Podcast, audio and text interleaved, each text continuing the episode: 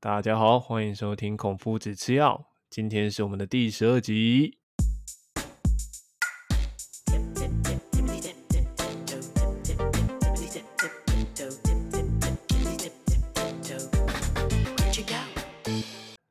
哎，布鲁斯，最近开始开放内用了哈。对啊，哎哎，我们讲太快，要不要先邀请你？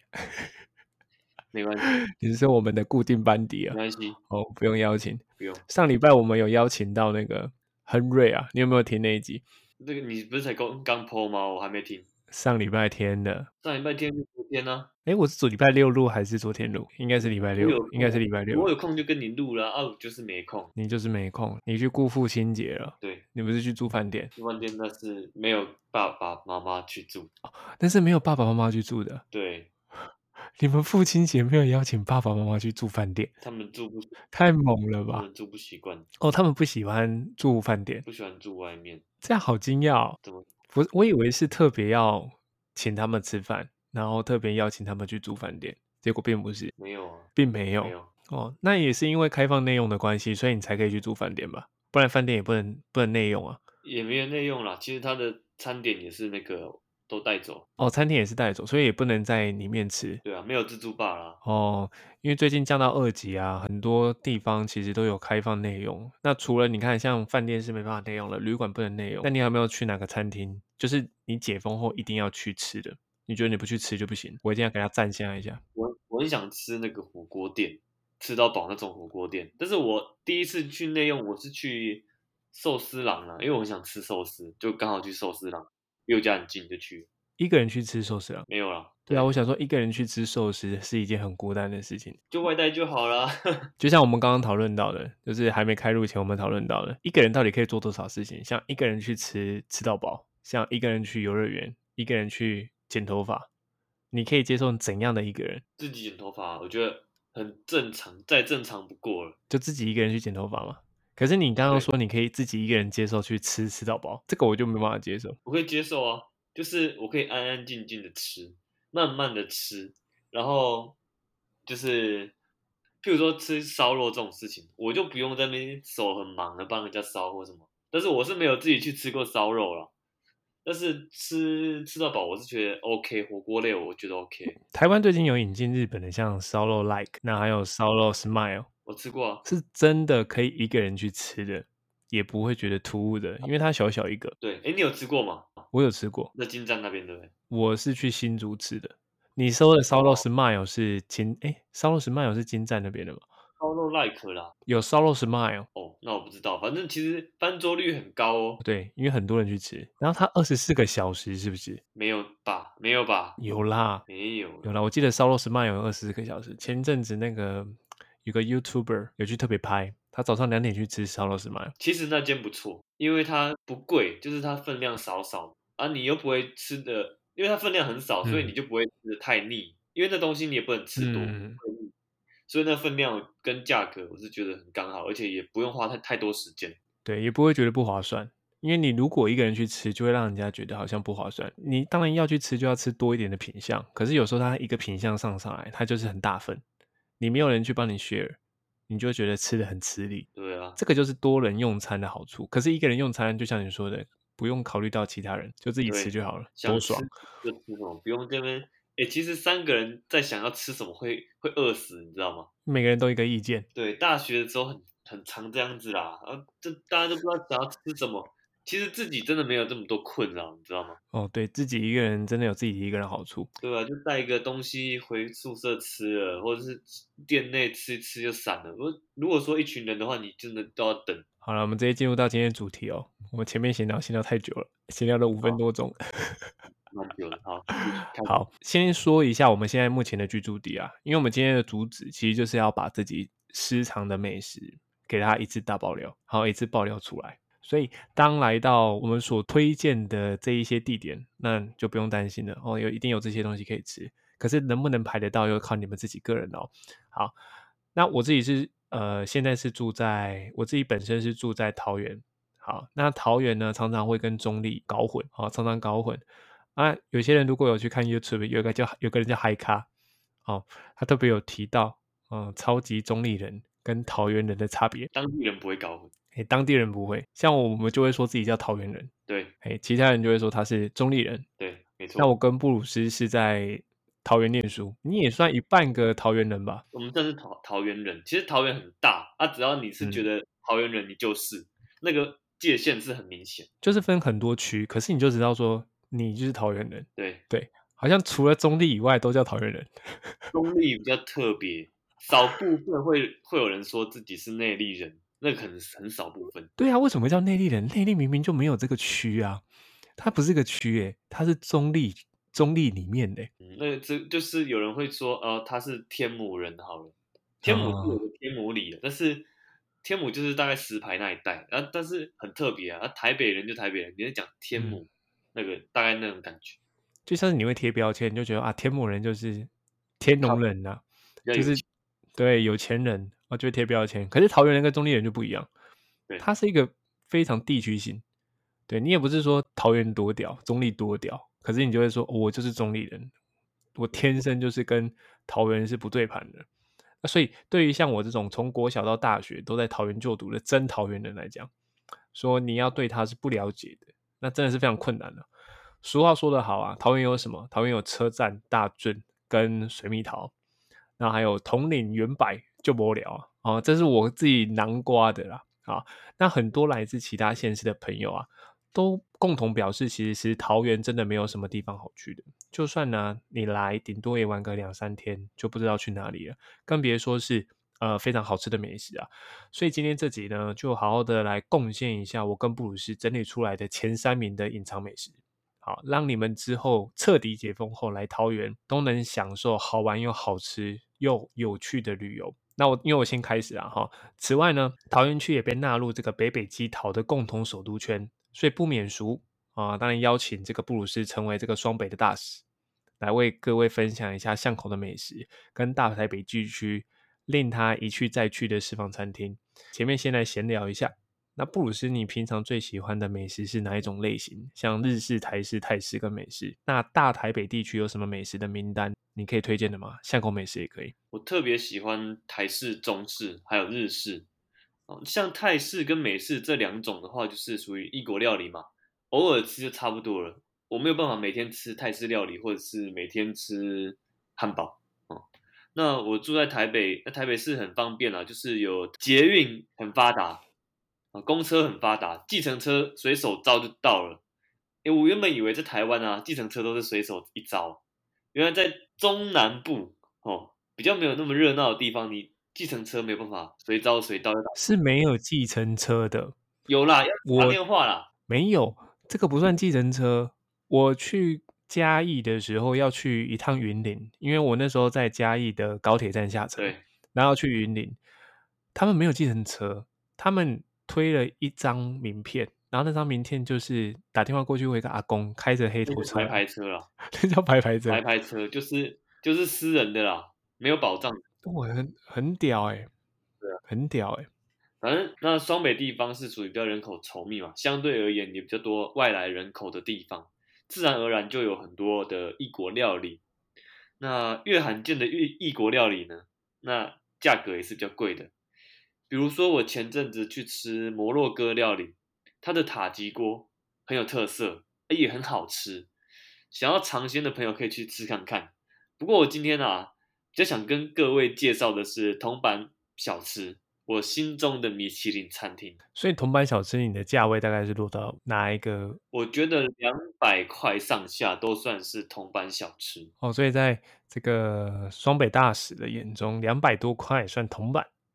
哎，是真的啊，是真的啊。桃园现在它的价位其实也是蛮高的，可是我个人认为铜板美食大概在一百一百多块左右。一百多块你不会吃饱啊？我是希望大家可以吃饱。可是，一百多块桃园可以吃得饱啊？你看一百多块，一百八十几块，反正就差不多，也不用不一定到两百啊，反正差不多，差不多，差不多。桃园我个人呃常去的地方，我分了几区啊，像八德区、桃园区、中立区跟芦竹区，所以等等我个人介绍的美食。呃，所在都基本上会环绕在这几个地方哦。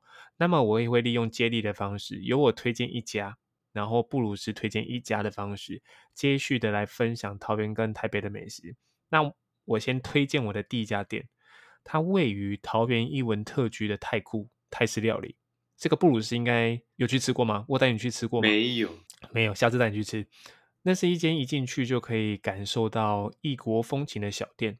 进门的时候呢，就能听到满满的泰国音乐，哦，也是有满满的泰东洋气氛。我是首推他们家的打抛竹，它不同于坊间的台式打抛竹。哦，你一定想说这差在哪里？光是用打抛液，不是用九层塔这一块就加分的非常的多。而且呢，它是用大锅快炒的，哦，不是一般可能就是用平底锅这样煎的，它是用大火快炒啊，增添那个锅气。最重要的一点就是它的肉末的表面色泽呈现是酱黄色。一般的台式的打泡猪，它出现应该是淡淡的，然后没有元气。那这个酱黄色的打泡猪吃进去这个喉中之后，你除了能感受到肉味的鲜甜，调味更是恰到好处啊。因为它这间店的白饭哦是可以续碗的，所以你会莫名其妙吃打泡猪，哎，吃一吃，哎，我这饭怎么没了？然后你就会赶快再续点下一碗。所以，以我在泰日料理界达人的这个称号而言哦，这间的打抛猪是排名前三名。我真的没有在跟你骗。有瓦城，要瓦城，我吃是觉得没有这一间屌。瓦城它的打抛猪比较咸，对。然后有一间呃连锁店叫做 Nara，没有，我不知道你有没有听过。台北也有 Nara Lady。它算是我的第二名，第一名是这间。为什么呢？因为打泡猪它不能吃太多。如果你自己一个人吃的话，像我去那边，它都是点定时哦。因为打泡猪它很咸，你有时候点很多，你又会觉得浪费。对啊，其实打泡猪那个白饭才是本体啦。对，白饭的，因为它是要配饭吃，它就跟卤肉饭的概念是一样。就像是你今天点泰式料，你没有点打泡猪，好像就少了一点东西，还是没有来吃泰国菜的样子。嗯，你好像就没有吃泰国菜，你也不能说。而且泰国有些泰国料理，它是没有月亮虾饼的。那是越南菜吧？嗯，月亮虾饼是台湾的。啊，是台湾菜。它是台菜，它不是越南菜，它也不是泰国菜，它就是台湾菜。泰国人来这边都觉得莫名其妙，为什么越南虾饼是泰式料理店的招牌？它是泰式口味，因为它是泰式口味。好了，接下来换你了，欢迎来推荐一一间吧。好，我来推荐我，我住在大直区嘛，那我。要推荐一个大直区必吃的美食啊，原辣麻辣烫，品相啊跟一般的卤味其实很像，但它是属于麻辣烫，跟卤味不一样。麻辣烫是有汤底的，啊卤味的话就不一定嘛。那辣味可以调整，不辣到特别辣，就是有五个五个等级啦。那不吃辣的朋友一定也可以吃的很开心。必点的就是它的五花肉猪肉片，哦，那。它不是那种组合肉哦，这一定是必点的，超好吃。就像那种，呃，这一锅它的五花肉那种梅花肉一样。然后鸭血必点，麻辣烫怎么可以没有吃鸭血呢？我不得不说啊，如果要我一个礼拜都吃原辣，我真的可以哦。价格看怎么挑选了，那我个人是落在一百三到一百五之间。它大概就是小火锅的价格，其实吃小火锅不如吃原辣，保证满意。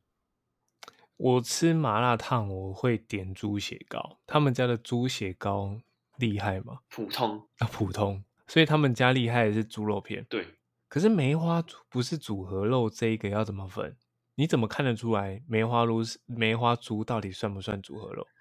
嗯，它应该是一个部位吧，就是它的肉吃起来就是你在高级的。火锅店吃的那种肉，嗯，你一定你一定吃过卤味的那种肉片，猪肉片、比较硬，比较硬，那肉不是都散散的吗？对吧？但是它它的肉不一样，那它的肉比较贵，它的肉一份五，很小包，一份五十。接下来我的第二间店就直接来一个日式料理，哈，它来自于巴德借书路上的哦，巴德就是在桃园的巴德哦，不是台北路台北的巴德路。哦，常常台北人会误会是台呃台北的巴德路。台北巴德路我有想要推荐的，那下次再推荐啊，不然等下下次再推。那等下等下你补充。好的，等下你补充。好好好，我是在桃园区巴德的介寿路上有一间叫三和日式乌龙面。说实话，我以前是比较推崇这个细面啊，所以我是细面派的，应该应该这么说啦，以前日式料理挑战中啊，多半的拉面，你看电视都是细面，所以我就被根深蒂固的洗那个洗脑了，说你吃拉面就一定要吃细面。所以一开始我在挑战这家店的时候，一开始是有点排斥啦。嗯，我们一般对于乌龙面的定义就是那个面很粗，而且面心很硬哦。在食用这一间店的乌龙面的时候，哎，发现就不一样了，因为这一间店是用呃手打面，它相较于一般工厂的制面而言是完全不一样的，而且每一碗的面条都带有劲道。其中两种汤头我是非常推荐，一种是日式的鸡白汤，一种是韩式的泡菜。两种汤头都各有优点。首先的日式鸡排汤哦，日式鸡白汤的浓郁汤头，它会搭配甘醇的尾韵，让每一口面都夹带着鸡汤香。另外，每碗的这个乌龙面中都会附上两三个富含饱满汤汁的油豆包，搭配 Q 弹又有嚼劲的面体，简直就是不能太爽啊！这碗呢，比较推荐可以接受浓郁汤头的朋友们。但如果你是习惯吃面都要加辣的人哦，另外一种口味韩式泡菜乌龙面绝对可以满足各位的味蕾啊！每碗面呢，其实都可以自行去选择你要搭配牛、鸡、猪或是海鲜，所以呃都是可以依照个人的偏好去进行搭配的。那我个人是食肉派，所以每一次选择大片厚切的牛肉搭配韩式泡菜，这就是我的首选。酸甜夹带着这个有辣味的汤头咽入喉中啊，你真的可以感受到你去了韩国，好想大声的喊出“康桑西米达”，不是康桑哈米达，是康桑哈密达还是康桑西密达？康桑哈密达啊，随便。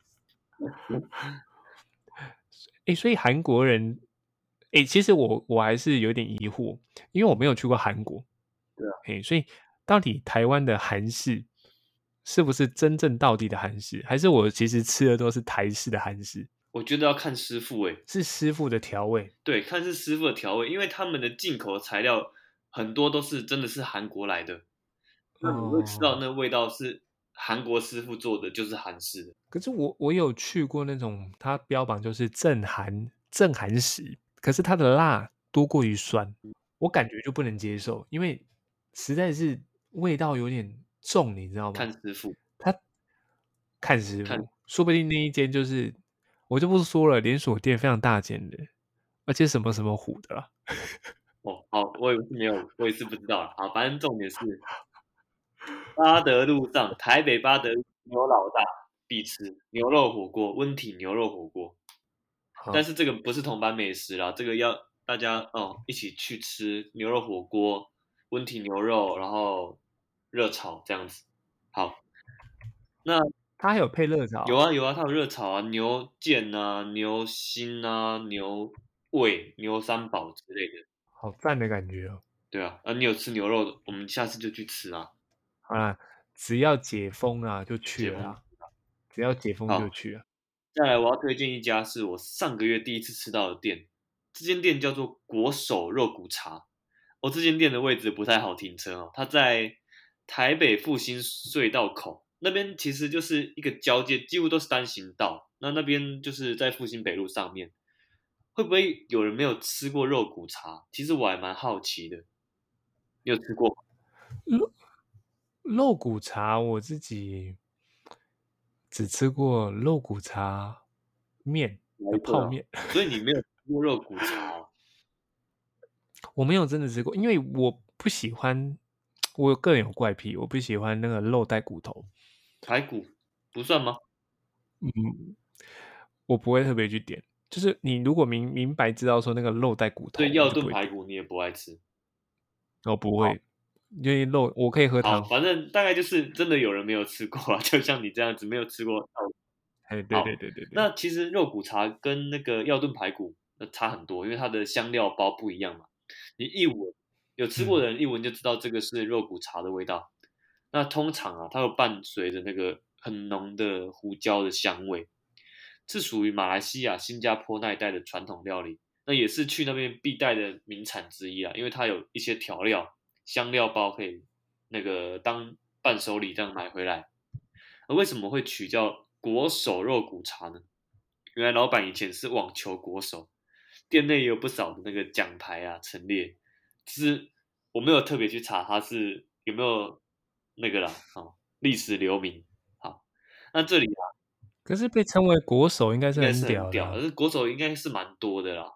只是我们在看到哦电视上就是那种呃张家姐妹啊、谢淑薇、卢彦勋这种，跟他一样强吗不？知道。好，那这里啊，其实可以选那个羊排肉骨茶，或者是排骨肉骨茶，还有综合口味的。我特别推荐羊排肉骨茶，它羊排有带软骨，哎，这个你可以选啊，它就是没有硬的骨头，你可以选这个，完全没有完全没有羊骚哦味，就是很好吃的那种羊肉炉的羊肉，搭配着那个肉骨茶的茶汤，哦，冬天来一碗真的是身心灵大满足。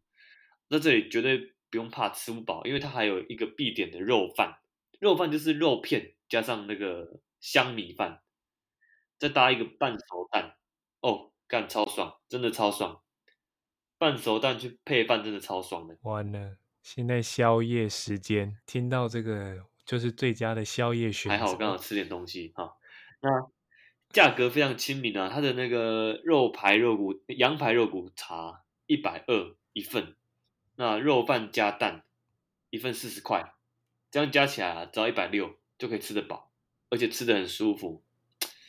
现在想一想，我决定我明天还是要去吃一下。听的就是真的觉得很赞哎。可是肉骨茶它就是药炖，跟药炖排骨主要差在哪边？因为我真的只吃过肉骨茶的泡面，我现在真的是很好奇不。能形容诶，那个味道是不一样。其实它那个胡椒的味道差很多，胡椒香味一粒粒的那种、胡椒粒的那种味道。我大概可以想象得到，就算我没有吃过，可是我至少有闻过了。因为很多很多那种 shopping mall 它其实都有卖对肉骨茶，它就是很像药棍排骨那一碗嘛。对，可是一般一般台湾的好好像也很少说哪里哪一间很有名肉骨茶的。这一间真的就是私房料理了，因为我自己也是第一次，听过。没错。真的是私房料理。好，那前面既然我们都分享了两家隐藏餐厅，那我们最后一家肯定就是一级必杀的杀手级餐厅了。我这边要推荐的是六街意食屋，这一间位于芦竹区光明国中附近，它的地理位置相当偏僻哦，店面也只有小小的一间。基本上除了在地人之外，不会有人知道这一间店的存在，因为你根本就发现不了。走进店里，你映入眼帘的就是基本的家庭餐厅风格，内部只有六七间的桌子，走道相当的窄小，同一时间根本就无法挤得下两个人。但这些根本就不构成你要拒绝这间店的原因呢、啊，因为本店最主打的就是它低于两百块，而且主打的是它的焗烤，你很难在外面吃到低于两百块的焗烤，尤其在桃园，那桃园都没有了，更何况是在台北。就算有，我也不知道，也肯定不会到非常好吃。那他们家推荐的就是焗烤红酱熏鸡饭、青酱蛤蜊意大利面哦，焗烤奶香蘑菇意大利面，没有一项会让你踩雷。如果你认为一百多元真的吃不到让你真的很满足的焗烤饭，那么你就错了。你每一道餐点至少它的料啊。它就塞了一半，你能想象小小的一个碗里面，竟然就塞了一半的料，而且还鼓起来，还不包含它的表层的浓厚焗烤起司，它是直接给你不要钱的，全部都撒在你的饭体上面，你每挖一匙，就像挖掘古迹一样，惊喜连连的、啊。那我不是很喜欢吃绿花野菜的人，可是当它搭配了它的熏鸡切片跟新鲜的菌骨，它这样合并入喉啊，哇，干那美食的交响乐。你就是从耳边奏起，这大概是我全世界吃过最好吃的焗烤饭，就连那些三百块、四百块、五百块的都没有这一间店好吃。我个人会偏好再加一种香料，叫做 Tabasco。我相信老饕们都会知道什么叫做 Tabasco，它的中文名字叫做甜椒酱。你可以增添点辣味在这个料理当中，所以请各位真的高抬贵手。我很怕我今天推荐了以后就再也吃不到了。那这间店呢？呃，因为它的位置非常的狭小，所以多半去的人都是选择外带。所以你一去会发现，哎，怎么都没有人？不好意思，大家都外带，好，大家都外带走了。所以这这间店真的排队要排很久，所以真的没有很好吃。哦，真的没有很好吃，大家可以真的不用去吃。哦讲干，我这样讲会不会真的没有人去不一定有人吃？去吃啊，他们不吃就自己没有口福了。就没有口福了啦，真的啦。好，换我推荐哦，我必须推荐，一样是巷口小吃，不过这次啊，场景要转到北投。各位啊，到北投一定是想到泡温泉，对不对？你有去过吗？当然有去过，我还曾经跟你去泡过温泉，啊，对哦，啊对哦，坦诚了一下，对不对？好，对，坦诚了一下。笑死，那个时候北投根本不熟。北投的温泉啊，真的超舒服的。没有泡温泉的时候，就是你经过那边就是臭水沟的味道，也是真的蛮臭的。北投除了温泉以外，其实还有著名的北投图书馆，文青一定要去的啊，拍照打卡超好拍的，怎样拍都好看。那还有行天宫，其实台北啊有两间行天宫，一间就是在民权东路，啊一间就在北投，两间都很有特色哦。蔡尔嘎其实之前也有推荐过。那回到主题，各位啊，到台南的国华街必吃的小卷米粉，超好吃的，对吗？你有吃过吗？我每次都经过，可是我没有特别去吃，因为人太多了。哦，对啊，哎、对你要排很久哎、我觉得很好吃，所以我觉得排队 OK 啦。所以我这边奉劝就是，我个人很讨厌排队，我也是所以我推荐的都是现在不用排队，低调美食，真的是低调，就是你现在不用排队，你不用花很多时间。你不用说，我今天排了一两个小时，结果吃了那一碗，就算它再好吃，超生气的，超生气，你也会觉得不好吃，超因为你太累了。好，但是啊，吃到那个那个叫什么邱家小卷米粉啊，是不是都要跑到台南？但是住在台北部的朋友啊，都是久久的吃一次，你可能真的觉得很好吃。但是啊，在台北的朋友，我推荐北投这间叫做 Sweet Bowl 小卷米粉，台语叫做 Sweet Bowl，也有漂亮老婆的意思。一样是米台木那种米粉，满满的新鲜小卷，加上那个芹菜，哇，那个汤超级鲜甜的，那个汤是老板每天早上就熬煮的那种蔬菜汤，超甜，一碗才一百块，这也算是铜板价位吧。在这里的小卷米粉啊，我敢保证比台南的好吃。如果要来站南北，就来站啊！你现在吃看看就知道了，这间真的超好吃的，一定要吃。一百多块在台北真的算是非常便宜耶。对啊，而且还是小卷米粉。对，它小卷多吗？小卷够吃啦！我有一次在那个中哎东区那边，顶好嗯名店城吧，还是名城店？点好名店城 楼下吃小卷米粉，我超失望。哎、你这样子在宣战哦，我后来被晕你现在就直接给他鞭鞭呃店名我不知道，但是我知道在那个地下室那边，你连地点都讲出来我。那边有一间不错的那个平民版鼎泰丰，叫做紫林啊面食馆还是紫林小吃的，平民版的鼎泰丰，它有小笼包啊，然后什么炒饭之类的，嗯，你就是有吃过鼎泰丰跟它相比，对？所以那间店也不差。差，但是 鼎泰丰比较好吃，那 你还说平民版，那就没有推荐的意吃啊，但是